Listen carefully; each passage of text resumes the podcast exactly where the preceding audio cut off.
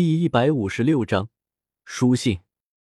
为了不出什么意外，云山直接就入住了唐昊的新家，顺带着指导一下唐三，然后用写轮眼借鉴一下唐三的玄天功什么的。可可，只是借鉴。第二天一早，云山就带着唐三去锻炼了，只剩下一个唐昊在家里。昨天云山的一番话让他有些自我怀疑人生了。同时也给他了新的希望，唐三很有可能会兼顾他的昊天锤和三妹的蓝银草，这不就是三妹存在的证明吗？现在只等唐三六岁之后进行武魂觉醒才下定论。看着云山说的信誓旦旦，他心里却没底。昊天锤作为最顶级的那一批武魂，蓝银草就算是再高级，怕也是争不过啊。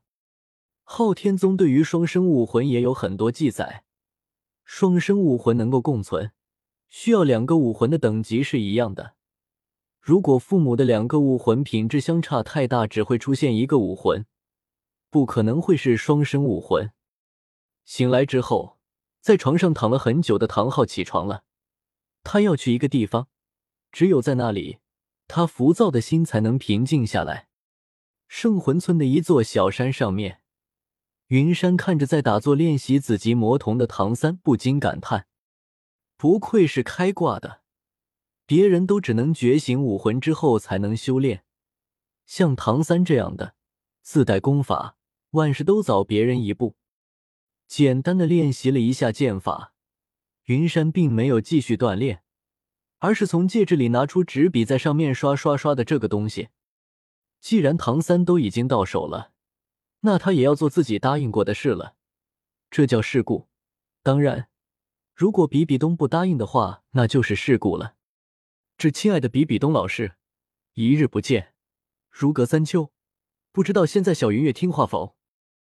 揉了揉额头，比比东对自己这个弟子实在是一点办法都没有。一封信上万字，有八千字是废话，总结出来就十几个字，关心云月。收了唐昊的儿子为徒，希望解除对昊天宗及其附属宗门下四宗的制裁，解除对唐昊的追杀。洋洋洒洒的上万字，除了开口之外，没一句是和他有关的。看得比比东的额头青筋暴起，真想现在去就抓住云山揍他一顿。看了一眼在一旁乖乖读书认字的小云月，比比东深吸一口气，稳住情绪。这么一个家伙，怎么会有这么好的运气？半路上领养了这么可爱又听话的闺女。先别看了，爸爸来信了，是关心月月的哟。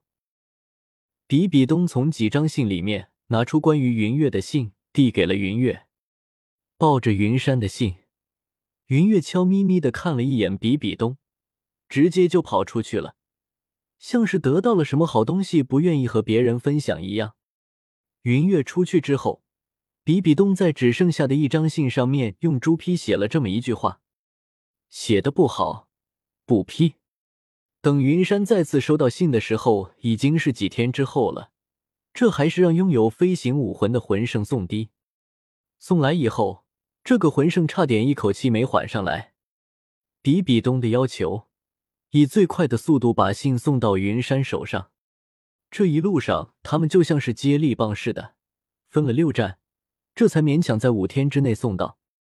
安顿了上气不接下气的信使，云山打开比比东的回信，嘴角忍不住的抖了一下。这可是他写了好久才写出来的，以他的文化知识水平，能写成这样就已经很不错了，还想要什么？如果不是复制了玉小刚的记忆。他到现在没准字还认不全呢。回到屋子，云山再次写了起来。这次写的字少了，只有两页。致最爱的比比东老师，弟子已收到回信，不知最近您身体可好？食欲可佳，睡眠可香，修炼可顺。砰！整天抱着信不肯撒手的云月抬起头看着被打碎的桌子。有些害怕的往后缩了缩身子，也知道自己失态的比比东赶紧舒缓了一下情绪，让伴读的叶玲玲把小云月抱出去，手上不知不觉用力，把云山的信都快攥烂了。这个逆徒，我还没死呢！给我准备马车，我要去诺丁城亲自把这个孽徒给抓回来。能待在教皇殿比比东身边工作的人，大都是跟了比比东很久的老人了。他们从来没有见到过一向优雅、稳重的教皇陛下发过这么大的火。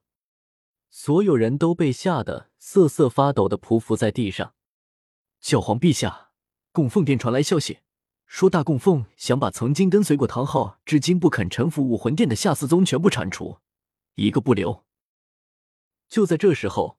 鬼斗罗走了进来，他也是惊得单膝跪地汇报情况。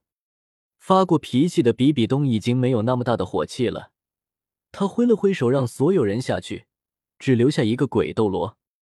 老鬼，你替我跑一趟诺丁城的圣魂村去找云山，不要让任何人知道，在圣魂村见到任何人都不要动手，去指导一下圣子的修行。是。鬼斗罗也是看出来了。这次比比东生气，百分之百是和云山有关。现在云山的实力都已经堪比封号斗罗了，还让他去指导，这不摆明了想折腾一下云山吗？这对师徒也真是的，真不像是师徒。特别是云山，也不知道做了什么事让比比东这么生气。看着鬼斗罗离开，比比东也没有待在这里，让人整理了一下房间。他自己却径直向着供奉殿去了，这一切都太巧了。几十年足不出户，就连他儿子死都没出供奉殿的千道流，突然就对这种事情上心了。早知道，就算是他儿子死了，也只是让其他供奉出手，在逼得昊天宗封山之后，也没有下令继续攻击。他和云山的信件来往都是有特殊印记的，一旦别人动过的话，肯定瞒不过他的眼睛。只有一个可能，有人在他忙碌的时候动了他给云月的信，这完全触碰了他的逆鳞，也是他的底线。今天千道流如果不给他一个说法，这事没完。供奉殿门口大门紧闭，一般情况下，所有的供奉都在里面修炼，享受着天使荣光带来的逐渐加速。从建立开始到现在，还没有人敢在这里闹乱子。也只有几年前，在天使圣殿，比比东和千道流差点没动起手，这是其他人不知道的。不过今天变了，随着一声巨响，结实厚重的供奉殿大门被一股强大的力量直接就打碎了。